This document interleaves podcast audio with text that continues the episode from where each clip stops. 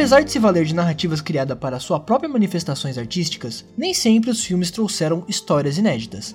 Na verdade, com uma rápida pesquisa você descobrirá que Sherlock Holmes ganhou uma espécie de adaptação de 30 segundos em 1900 e Alice no País das Maravilhas, escrito em 1865, ganhou sua versão no cinema mudo em 1903, em um curta-metragem de 8 minutos.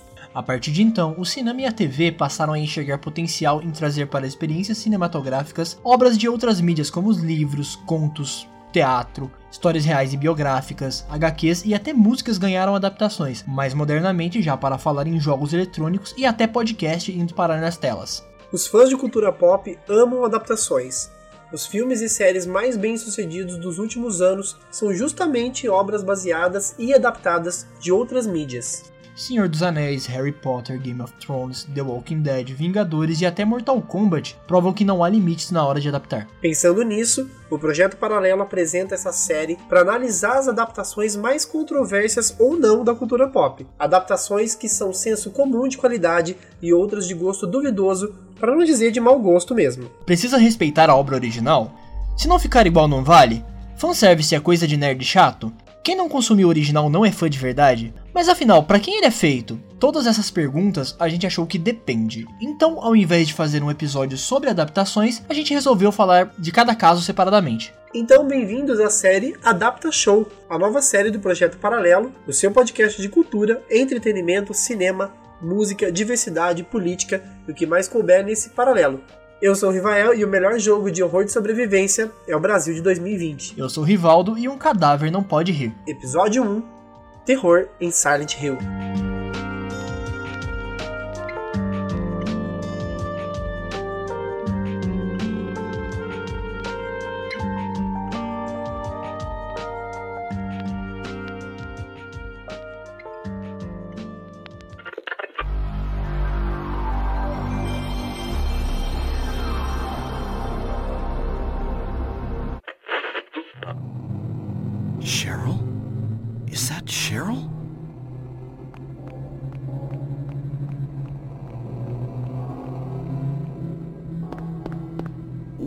Going?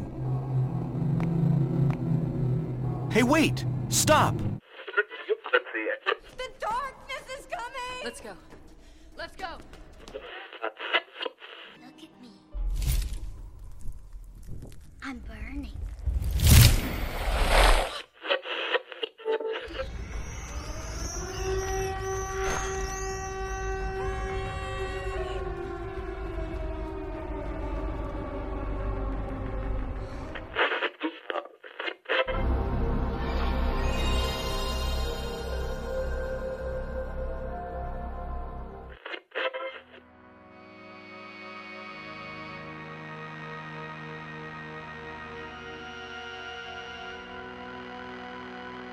Projeto Paralelo. Bem-vindos então ao novo episódio do Projeto Paralelo. Hoje a gente vai falar sobre adaptação de mídias para o cinema e para séries de TV também, né, futuramente, mas a gente resolveu começar com um caso que foi meio que um acidente, né? É, A gente estava resolvendo que pauta fazer e ali navegando pela Netflix e pela Amazon a gente resolveu assistir uma adaptação e a gente se deparou com o caótico Terror em Silent Hill, um filme que surpreendentemente habitava a, a nossa memória afetiva como um bom filme de terror. e também como uma boa adaptação. Resultou que, spoiler alert, não é nem bom e nem uma boa adaptação. Mas a gente vai deixar para discutir isso ao longo desse episódio porque a gente resolveu reassistir, né? Eu tinha assistido acho que no ano do lançamento, é um filme de 2006, e para nossa surpresa é um filme assim cabuloso no, no mau sentido. Eu fui assistir lá pra 2010, 11, então eu acabei pegando um- a rebarba dele na época que eu comecei a jogar jogos de terror pra valer. Alone in the Dark, Resident Evil, eu peguei pra assistir e jogar esses jogos, sabe? Então Aham. ele veio nessa época pra mim, lá pra 2010, 11, 12. E a gente vai começar com talvez uma, a mais polêmica das adaptações, que é de games, né? Existe uma, uma, uma ideia, meio que um senso comum sobre adaptar jogo nem sempre funciona. E até que é verdade. Mas enfim, a gente vai falar sobre adaptação dos games e o jogo de Survival Horror, terror em Silent Hill.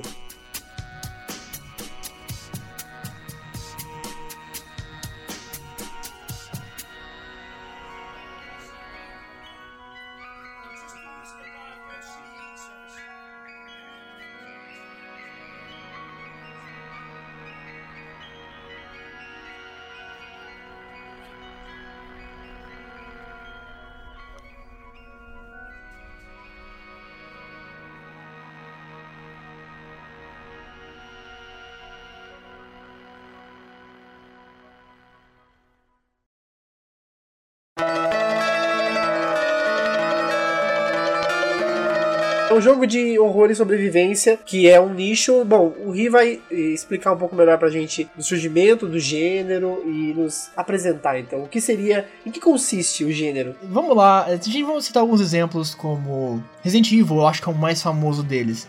Mas um, um jogo de survival horror, ele basicamente é um jogo de terror, onde você consiste em você sobreviver àquele mundo também. Ele nasceu ali nos anos 90 com Alone in the Dark, é o primeiro jogo que eu lembro de cabeça, assim, eu não tenho certeza, eu não tô, eu tô fazendo o que eu não devia fazer, Lembrando de cabeça, eu devia abrir isso aqui, nem que seja um Wikipedia, mas não vou abrir, foda-se. Mas começou ali e, principalmente nos anos 90, ele tinha muita, muita questão da, da, da limitação e da sua movimentação. Por exemplo, o movimento tanque, que é aquela coisa, pra quem jogou Resident Evil sabe, que ele é bem travado. Puzzles, ele é muito consiste muito em puzzle. O terror, principalmente no jumpscare, né? Porque na época não tinha muito como fazer um terror de clima. Hoje em dia até dá para fazer melhor, como o The Evil Within fez, o aclamadíssimo The Last of Us, que eu não joguei, infelizmente. Mas ele é basicamente esse tipo de jogo: sobrevivência e terror. Bom, ele foi, foi lançado então em 99, né? Pela Konami, que também é, é uma, é uma produtora japonesa. Grande pra caramba. E originalmente pra PlayStation, né? O classiquinho aí, a era que a gente saiu do assopra fita pra limpa CD com detergente, né? Grande era.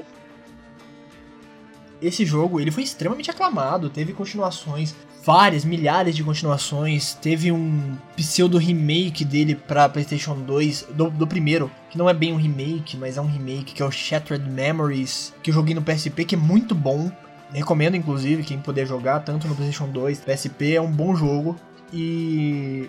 Assim, longínquo ano de 99, hein? Eu, com os meus nove aninhos, me surpreendendo com o gráfico realista, né? que não é, mas pra época era surreal, né? Sim, é, é o polígono gigante na tela. Minecraft antes de ser modinha.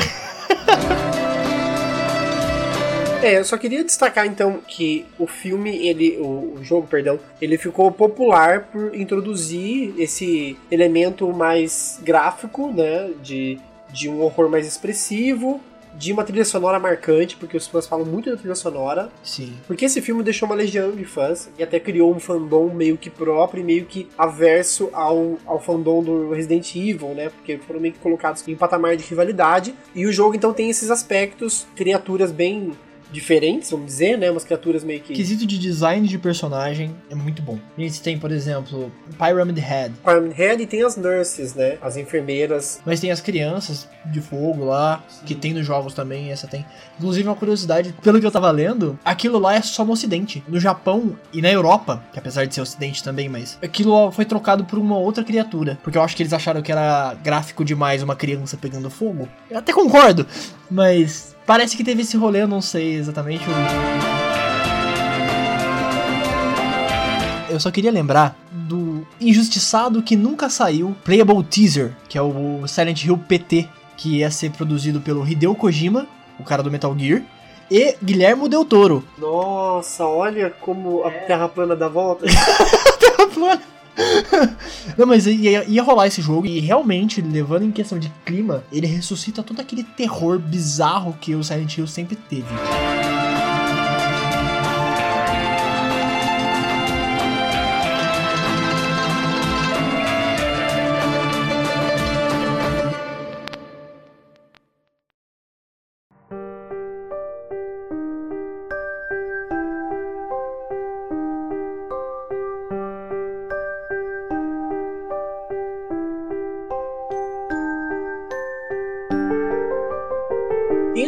Filme, né? Vamos contar aqui uma, uma breve historinha que esse jogo se popularizou e então um cara chamado Christophe Gans, um diretor francês que já tinha tido alguns trabalhos no cinema como Pacto dos Lobos que eu não vi e Necronomicon e fez uma adaptação que na verdade não é só dele, né? Ele dividiu a direção com, com outras pessoas. São três diretores. E aí esse cara era muito fã dos jogos, né? Da, da franquia Silent Hill e ele ficou enchendo o saco da Konami para liberar o, o estúdio a montar um filme, estúdio canadense, né? É, é, um, é uma produção franco-canadense. E aí esse cara, não, depois de muita negativa da Konami, ele gravou na casa dele, um fan-made mesmo, uma coisa meio da visão que ele tinha pro filme, né, do conceito que ele tinha, e a Konami aprovou, falou, tá bom, então vamos fazer um filme, já que você, fãzão da franquia, quer fazer um filme sobre, vamos fazer uma adaptação. E assim, comercialmente deu muito certo, mas a gente já vai chegar lá. A questão é que aí a gente teve em 2006, finalmente, o lançamento de terror em Silent Hill. Esse nome em português, né? Ao redor do mundo, acredito que tenha sido só Silent Hill. E vamos fazer uma pequena ficha técnica aqui do filme. É dirigido por Christopher Gans, roteiro por Roger Avery, Christopher Gans e Nicholas Bukiev. Então a gente já vê que o diretor também escreveu. Ou seja, é paixão demais para uma obra só. E isso vai refletir no resultado final com toda certeza. O elenco, a gente tem a Rada Mitchell como protagonista, fazendo a, a impressionante Rose da Silva. Sim, a protagonista se chama Rose da Silva, é, Sean Bean como Christopher da Silva, que é o marido dela. E sim, é o Bean. de o Boromir, o, o Ned Stark, o cara que sempre morre. Mas ele não morreu nesse filme, que é impressionante. Eu tava, eu tava, não, ele vai morrer, e não morreu. Até porque a participação dele no filme é infame, né? Desnecessário. Completamente descartável. Laurie Holden como Sybil Bennett, que é a policial. A Pink do filme, né? Que a gente não teve como não comparar. E aí teve a, a Jodelle Fernand, que fez Caso 39. Também uma menina que foi a menina macabra de vários filmes. E nesse filme ela faz uma menina macabra. Pra variar. E aí temos montado então o Silent Hill. E aí, só pra passar um, uns fun facts, né? A Rada Mitchell, ela não era muito conhecida, aliás, ainda não é, mas ela fez filmes como Riddick, Chamas da Vingança, Epidemia, Invasão a Londres, é, A Cabana. Então, assim, É- é- ela é um nome pequeno em filmes grandes. Grandes, entre aspas. sim. Então a protagonista na época não era tão grande e também não se popularizou muito. E é isso que você percebe no elenco todo, com exceção do Xambin, que né, é mais famoso. Ele precisava pagar umas contas, né? Sim, o boleto apertou e ele aceitou fazer parte desse projeto.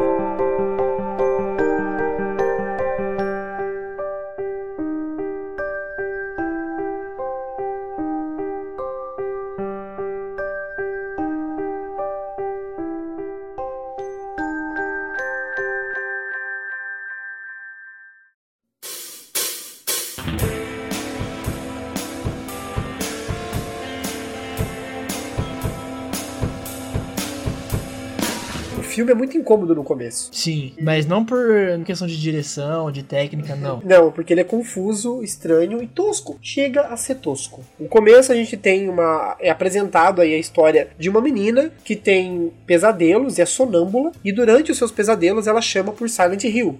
E a mãe fica muito perplexa, pensando: por que minha filha chama o nome de Silent Hill? Tenho uma ideia, vou levá-la para Silent Hill. E o filme basicamente se estabelece com essa premissa pífia. A minha filha tem sonhos e ela chama por Silent Hill, vou levá-la a Silent Hill, mas não vou contar ao meu marido. Por quê? Por que não? O filme não explica. O começo é bem cômodo porque a gente tem uma, uma sequência de um pesadelo, umas cenas de uns carros acelerados, inclusive uma direção de, de edição muito ruim, um trânsito acelerado, a menina desmaia em algum lugar, ela tá dormindo em algum lugar, e aí já corta pra uma cena da menina num campo com a mãe com uma bota muito feia, a bota que acompanha ela o filme todo, inclusive, e ela fazendo carinho na menina e falando: Nós vamos para Silent Hill, sabe? Aquele lugar que você chama. E ela fala: I don't remember. E aí, depois dessa introdução pífia, ela pega o carro e vai pra Silent Hill do nada. Não tem uma introdução do que que é Silent Hill. Tipo, se o contexto que é apresentado sobre Silent Hill na história, que é essa cidade que foi incendiada, existisse, ela pelo menos conheceria a história. É como falar do, do, do incêndio na Boate Kiss de Santa Maria. O Brasil inteiro ficou sabendo de Santa Maria. Então, Silent Hill, dentro daquele universo, não faria sentido ela não conhecer, né? Só se ela fosse realmente uma ignorante. O que não é o caso, aparentemente. É, é uma branca de classe média americana, ou seja, acesso à informação ela tem. É, tanto que tem uma cena do Xambin procurando no Google onde fica Silent Hill. É. Ele fez o que ela não fez. Porque ela saiu assim na intuição. Ela pegou o carro e foi com a menina pra Silent Hill. Onde é, não sei. O que farei lá? Também não. E detalhe, tem uma placa indicando Silent Hill que é, tipo, na divisa de Silent Hill. Caralho, mas agora você me avisa onde é Silent Hill? Tipo, não faz sentido. O, o, o roteiro é confuso, ele é caótico, ele não tem explicações, mas, tipo, não, não é por, por deixar o espectador na expectativa. Ele não explica nada. Ele simplesmente vai do ponto A ao ponto B porque sim. Exatamente. Bom, continuando na história, ela sai por aí com o carro com a menina, e aí ela passa num. Não posso gasolina. Isso, e acontece uma cena ali também nada a ver, em que uma policial fica desconfiada que a menina, filha dela, tá sendo sequestrada. Por um mal entendido. Um mal entendidão mesmo, assim, que também não é muito explicado. É o famoso porque sim. A policial Pink fica muito perplexa também e fala: Vou seguir essa mulher porque eu acho que essa menina, minha intuição me diz que essa menina está sendo sequestrada. E aí, numa outra cena nonsense, a policial se aproxima do carro já em movimento e pede para ela encostar, porque ela quer falar com essa família. O policial deu um sinal para ela parar o carro, ela para, é mãe e filha. E o que ela faz? Ela fala: Preciso muito chegar a Silent Hill, é muita pressa. Aí a placa diz, né? Silent Hill. E aí ela acelera o carro e caguei pro policial. E aí a policial, que já tava desconfiada, fala: Ah, não, é um rapto, vou persegui-la. E aí ela entra em Silent Hill. Ela encontra uma outra menina no meio da rua e desvia o carro e bate. Que é uma cena idêntica à do jogo, a única diferença é o protagonista foi trocado pela protagonista. Então é aquela clássica cena de filme de terror também: passa um vulto, a pessoa desvia o carro e bate. Dá uma desacordada ali. E quando ela acorda, a filha dela não está mais no carro. Ela sai e começa a procurar. E aí sim a gente é apresentado a atmosfera que é a névoa, né, todo aquele ambiente meio escuro, cinzento pra caramba, que inclusive não demora muito para ela colocar a mão na névoa e perceber que na verdade são cinzas, né? E aí ela segue procurando pela filha dela até ela chegar no grande primeiro fanservice, replicando uma cena do jogo que é um encontro com um corpo pendurado na grade Dilacerado. é, da cintura pra baixo, todo rasgado. É. E aí ela fica muito impactada com aquele monstro, né, com aquela coisa pendurada. E aí aparecem as criaturas, que são essa espécie de crianças meio fluorescentes que pegam fogo, mas não pegam fogo, né? Elas têm, elas parecem como se fossem é, lavas de vulcão nelas, né? Todas e essas crianças, assim, essa cena pontualmente, é, e talvez a gente chegue nesse ponto mais tarde, né, sobre falar do envelhecimento das obras e efeito especial datado. A gente sempre tem que fazer a linha cronológica de Matrix, é, O Senhor dos Anéis, o primeiro Homem-Aranha, que são momentos em que a gente começou a entender o que, que dá para fazer em filme que fica muito bom. E esse filme, ele é depois do Senhor dos Anéis, ele é depois do Homem-Aranha do, do Sam e ele tem um conjunto de efeitos especiais muito ruins. É, ele datou mal. Ele datou muito mal. E aí a gente até tem que fazer essa meia culpa de falar assim, ó. É complicado você olhar pra uma obra velha, né, antiga, e falar que efeito podre, né? Meio que igual criticar o efeito especial de Chapolin. O que, que a gente vai fazer? Era um recurso que tinha. Só que a gente também pode entrar no ponto de como aproveitar bem o recurso. E não foi bem aproveitado. Fica, assim, as cenas são ruins. O filme é mal dirigido, os efeitos são. Na época talvez passasse, mas hoje em dia não passa. Eu não sei se passava, não lembro. Não, aquilo, assim, sério mesmo, é um efeito meio que mutantes que avisa o coração. É, é um mutante com orçamento. É, exatamente. Eu ainda gosto do design de personagens. Muito puxado do jogo, claro. Mas eu ainda acho um design de personagem muito bom. Apesar dos efeitos visuais não funcionarem. Se você colocasse aquilo num jogo da época, ia ficar foda pra caralho. Inclusive tem muita cena em 3D que a gente percebe, putz, desnecessário. Mas eu ainda gosto do design de personagens.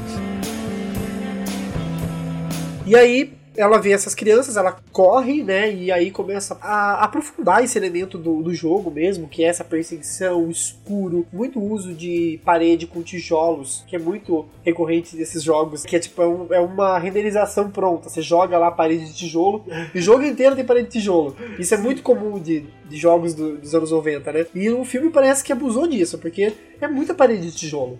Bom, e aí no decorrer da história ela vai pra lá e pra cá, anda muito pela cidade, inclusive ela fica um bom tempo andando pela cidade atrás da filha dela, tendo visões. Aí a gente é apresentado um elemento do jogo também que é a sirene, que quando toca a sirene tudo escurece e quando volta a luz é um, um outro cenário, né? Aham. Ela já tá em outro lugar, normalmente ela não lembra como ela foi para lá. Depois de ela andar um longo trecho do filme, inclusive uma boa minutagem, ela fica sozinha. E aí, então, a gente é introduzido ao personagem da policial. Antes disso, tem a, a Dália, né? Que ela encontra a Dália primeiro. Inclusive, é, foi numa conversa com a Dália que a policial aparece e intervém. Coloca um gema nela. É. Mas convenhamos, em linha cronológica desse filme, não- ninguém se importa, né?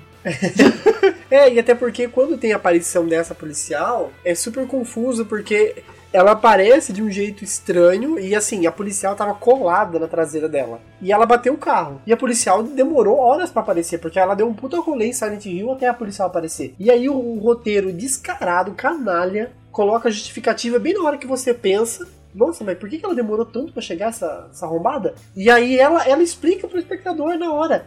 Ah, eu estava te seguindo e sofri um acidente de moto. Com, o- com o clichê básico da sua cara tá sangrando.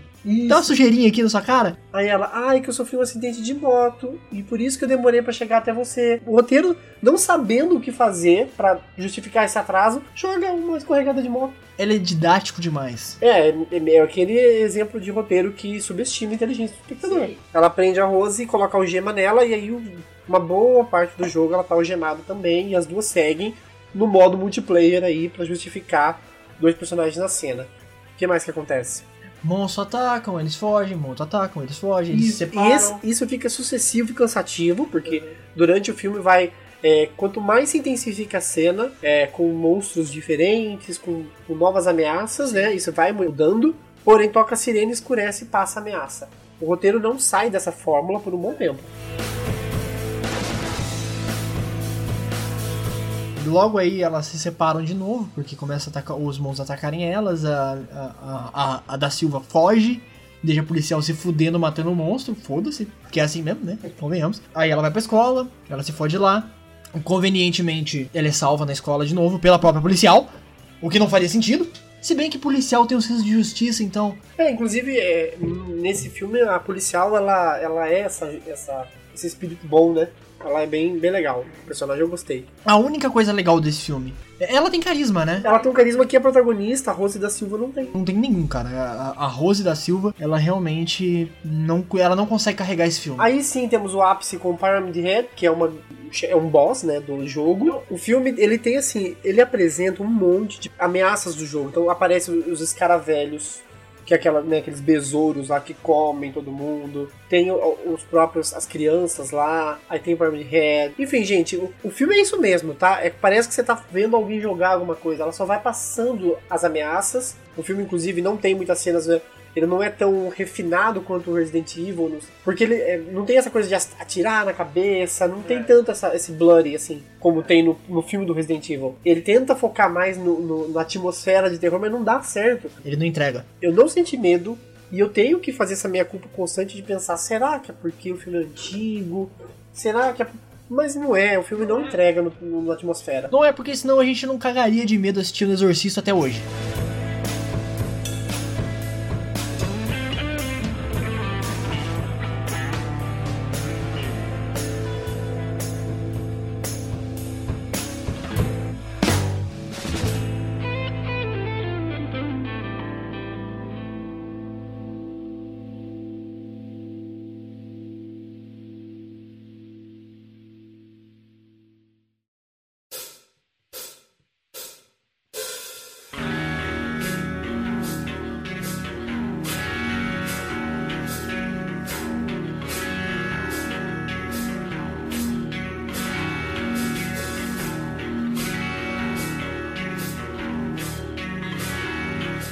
Pra fechar a questão da, da narrativa, elas encontram com outros personagens, né? E elas começam a entender que rolou um lance de queima as bruxas no passado. É, é revelado que a filha da Rosa da Silva é adotada, que ela se parece muito com a Alessa, que é essa menina que foi queimada quando era criança e por ser uma, uma criança supostamente bruxa, né? Uma menina que depois, na verdade, ela fala, eu tenho muitos nomes. Né? Fica, dá a entender que ela é o diabo. E aí tem algumas cenas pontuais que me incomodaram demais, que inclusive foram motivo de riso, né? A gente deu muita risada assistindo. Tem uma cena em que o diretor nos apresenta um elemento que pode ser um deus ex machina, que é uma faca. Ela acha uma faca, então você fala, opa, ela tá armada agora, ela tem uma faca. Então se alguma coisa der merda, ela vai ter essa faca. E ela tirou da mão da louca. E aí o que ela faz? Em uma cena em que elas precisam passar por uma, por uma espécie de abismo, assim, de pular de um quarto pro outro, só que tem um buraco do nada, ela pula o buraco e cai a faca no buraco. Isso porque ela usou a faca uma vez só pra rasgar um pano. Então ela rasga um pano, passa por uma porta, ela descobre, tem que pular um obstáculo. Quando ela pula, a faca cai no abismo. É uma cena assim, pitoresca, sabe? É o diretor querendo dizer: olha, aquele deus ex-máquina que eu, eu introduzi, estou tirando agora para deixar você aflito, porque ela está desarmada. Mas você não se importa com a protagonista, como é que eu vou me importar com a arma dela? Exato. E ela tá do lado da policial que tá armada.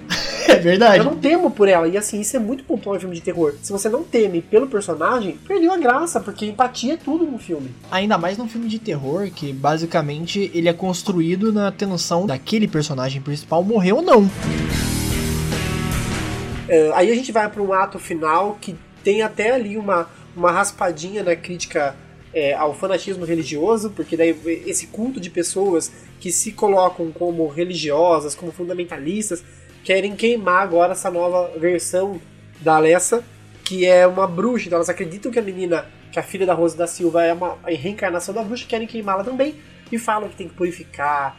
E aí chega no, no ápice, né, de uma cena completamente Aronofsky da Silva, que é a personagem da policial é colocada num poste, esse poste é descido na fogueira e ela pega fogo no poste, mas o uso do poste é muito pontual, porque quer fazer uma analogia com a cruz. Do nada, Silent Hill mete ali Jesus Cristo no meio. Porque assim, quando a gente vê filmes que tem bruxas sendo queimadas, normalmente é fogueira, em pé. Ela fica num poste pendurado para depois ela morrer descendo, assim. A cena que ela pega fogo até, até que é legal, né? Quando ela se queima, né? Porque sim, spoiler, a policial, que é o personagem mais legal, morre. E aí tem esses discursos completamente bíblicos, assim, de temos que purificar, queimem as bruxas, aquela coisa que a gente já viu com qualquer filme da Idade Média. Ah, não, e tem a cena do arame, né? A cena do arame. Que eu não sei dizer, eu não sei explicar essa cena. Show off. a única coisa que eu achei assim, assim, é até legalzinho. Foi legalzinho. A Alissa, ela não mata a Dália. Aí a Dália chega pra, pra Rose e pergunta: Mas por que, que ela não me matou? Aí a, a Rose responde a mesma coisa que a, que a Sibyl Bennett, a policial menos desinteressante, respondeu há tempos atrás: Para o filho, a mãe é como um deus. É muito parafrasamento chulo religioso. O filme tenta fazer um final meio, meio cristão anticristão, né? Tenta fazer uma crítica ali ao fanatismo, mas ele falha em todos os propósitos que ele tem. A única coisa que ele acerta, e agora que a gente vai chegar pontualmente na parte da crítica da época e a crítica de hoje, é que ele faz muita referência ao jogo. E será que isso é um ponto positivo mesmo? E aí o filme a, a, tem o retorno das duas para casa, né, de mãe e filha, Rose da Silva e Rosinha da Silva. E elas chegam na casa e aí tem essa cena apoteótica, que é para ser o grande final poético. poético, que é chegar na casa e aí tem uma coisa que meio que de mundo invertido, né? Ela vai para casa e continua a névoa. No caminho da casa, e quando ela chega na casa dela, ainda tá a névoa. Ela, porra, eu não saí de Silent Hill, por que tem névoa aqui? E aí que é revelado que essa névoa representa meio que um inferno ou um pós-mortem. Não explica, mas segundo o jogo, se eu não me engano, é o um inferno. E ela, a Dona Rose, pecou muito, porque, né, foi condenada, ela e a filha dela. A filha que não tem nada a ver, coitada, foi, peca... foi, foi pro inferno também, né? A menina que não pecou nada. O pecado dela foi ser filha da Rose da Silva, acho. Ser reencarnação do diabo. Talvez ou ser só uma menina chata que tinha pesadelo e era sonâmbula e dava muito trabalho. Eu acho que esse foi o pecado dela, ser chata pra caralho, mano. Imagina, imagina ter uma criança, você tendo que cuidar de uma criança sonâmbula que atravessa uma rua com carros acelerados. Acelerados na edição. Exato. e quer se jogar no, no precipício? Porra, imagina. É trabalho pra caralho. Tá certa a indignação. E aí, quando elas chegam em casa e encontram o Xambin, e elas não têm esse encontro físico, ou seja, elas estão mortas e o Xambin permanece vivo nessa obra. Bom, só falando rapidamente, o Xambin, que é o marido da Rose da Silva, ele no filme inteiro fica andando pra lá e pra cá à procura, ele vai com a polícia em Silent Hill e não tem nada. Silent Hill é só uma cidade que pegou fogo e tem lá os restos da cidade, ou seja, ele vai no Silent Hill em vida. Isso queria dizer pelo filme, supostamente, que quando ela bateu o carro, ela morreu. Porque ele só encontra o carro batido, mas não encontra ela. Não encontra o corpo. Porque sim. sim, exato, exato. Não faz sentido.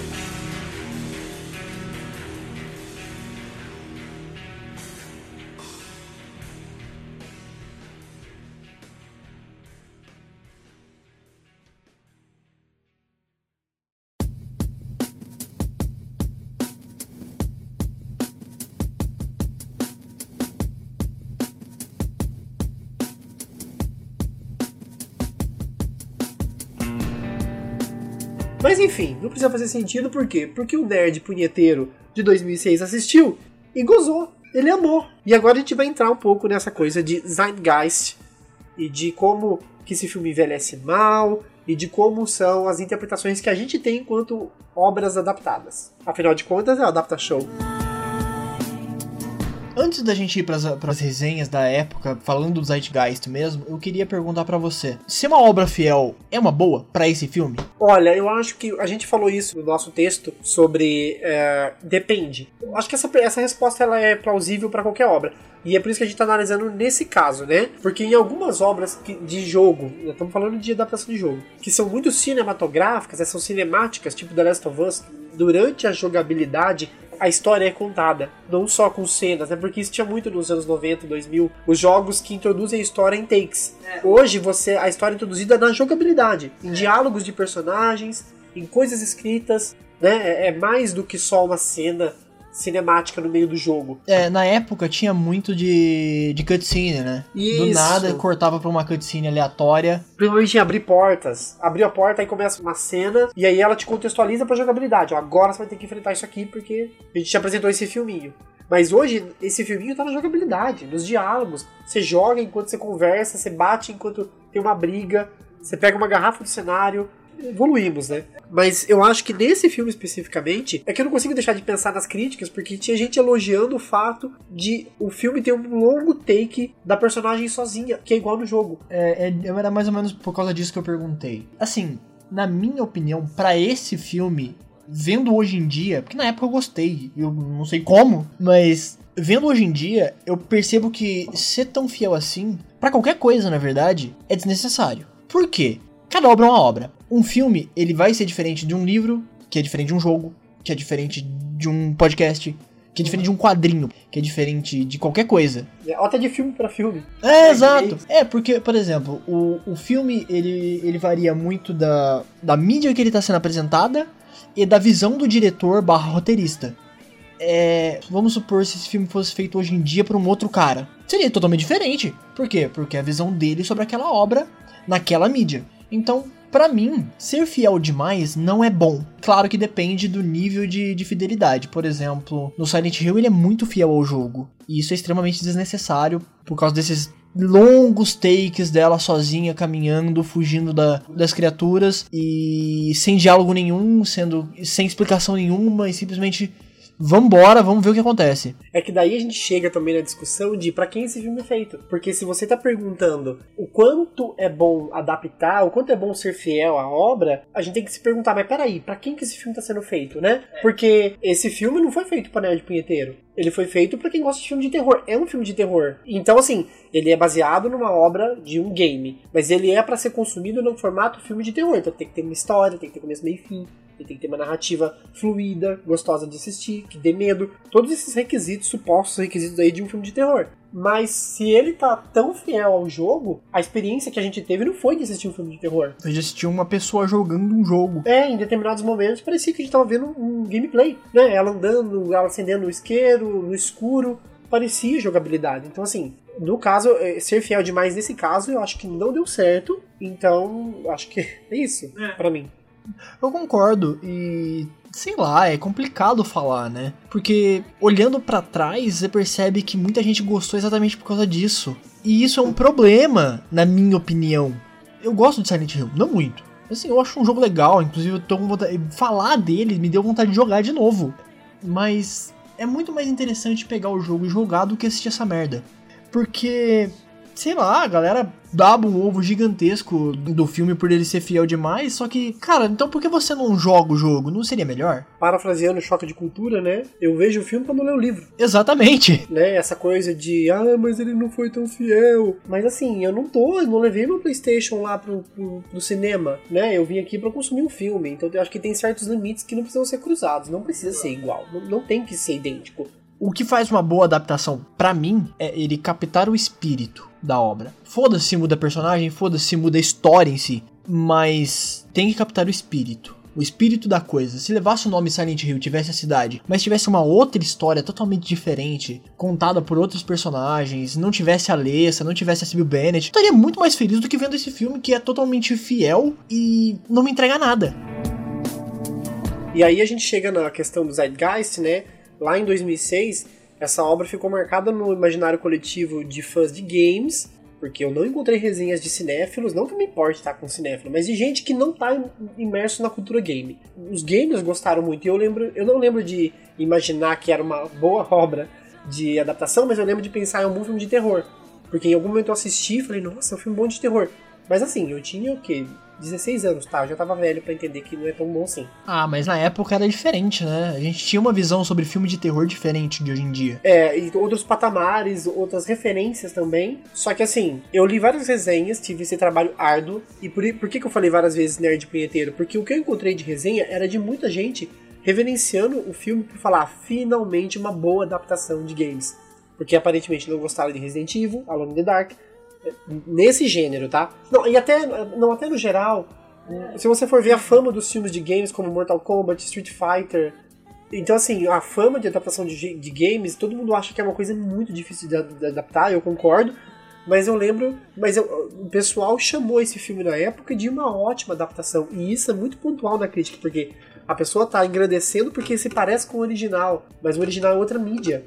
Eu também li uma resenha que falava que o filme é muito foda, porque tem as enfermeiras gostosas, sexys. Só por aí você já percebe que é, eu tô falando de fã punheteiro que achou aquela porra daquelas enfermeiras gostosas.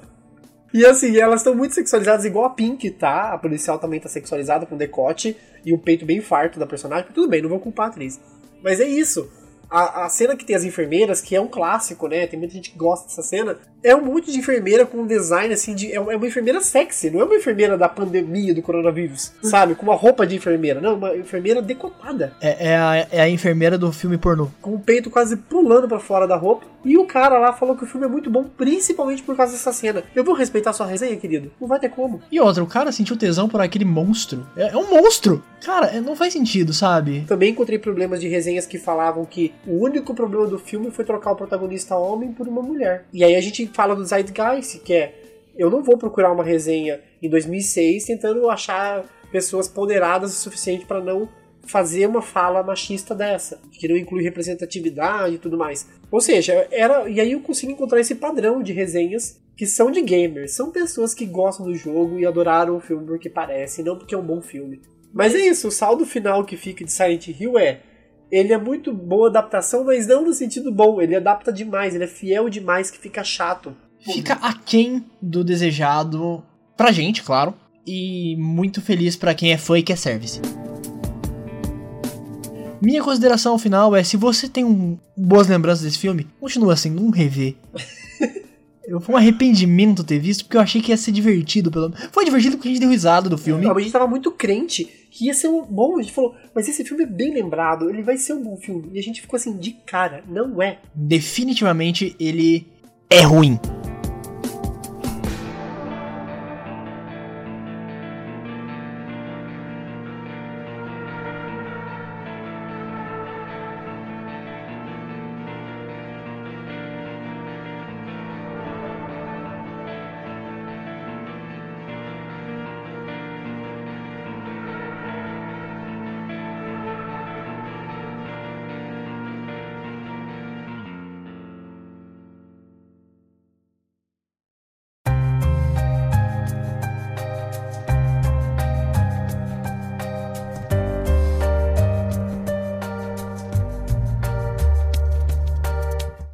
Acho que a gente pode fechar aqui, né? É, fechamos um Adapta Show que é mais curtinho, mais sintetizado. Vamos continuar fazendo resenhas aí de outras adaptações, de outras mídias também. Queremos falar de Mario, queremos falar do, do Sonic, Mortal Kombat, que é injustiçado, vou dizer aqui.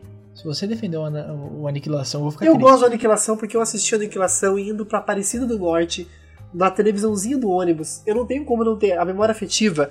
A gente precisa discutir isso, hein? Memória afetiva que atrapalha no discernimento da qualidade do produto. É, é- é um outro, é um outro debate para um outro É. tipo de episódio, mas só para pontualizar o- o- a minha visão, reveja, mas não deixe de ver a coisa nova. Você pode fazer os dois. É. Dá pra fazer os dois. Dá. Inclusive eu faço os dois, não que eu seja o senhor supra-sumo da, da, da certeza, da verdade. Não, não. Eu só tô falando que é um exemplo que eu faço.